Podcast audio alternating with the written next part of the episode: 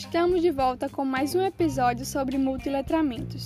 Dessa vez, iremos saber como a escola deve incorporar o trabalho com os multiletramentos no seu cotidiano, de acordo com Roxane Rojo.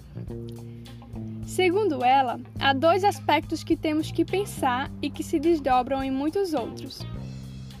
Um aspecto é a questão do currículo, de como é que eu junto um currículo que foi forjado para o letramento da letra, para a leitura e a produção de textos escritos, com esse novo funcionamento dos letramentos, sobretudo nos dispositivos digitais, que implica no trabalho com multiletramentos.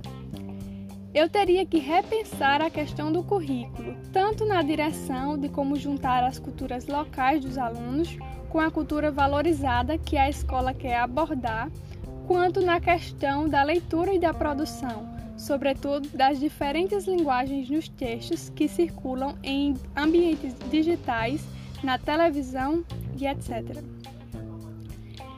Jay Lenk, autor norte-americano que pesquisa o ensino de ciência e de novas tecnologias, diz o seguinte: tanto faz se a mídia é voz ou vídeo, diagrama ou texto, o que importa é saber como criar significação da maneira como os nativos, como os alunos que já mexem com isso, editam vídeo, produzem beats para fazer raps, o fazem.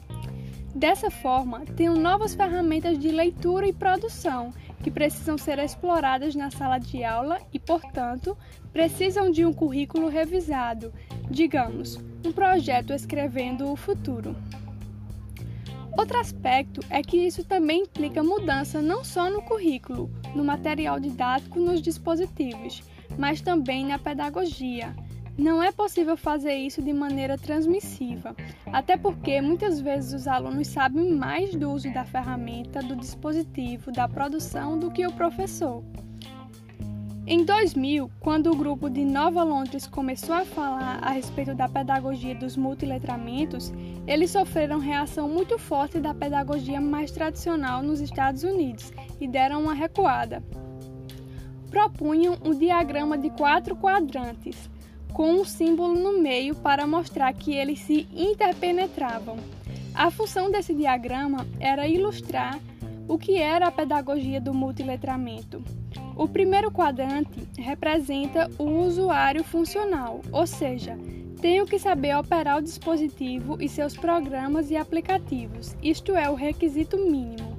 Além disso, é preciso que ele seja criador de sentidos, segundo quadrante, produtor e, portanto, mais que mero consumidor.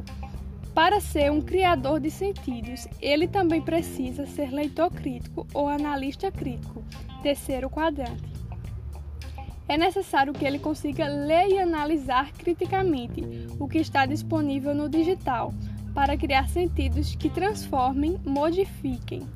Quarto quadrante. É um pouco o nada se cria, tudo se transforma, que é a ideia do remix. Criar a partir do que os outros já fizeram.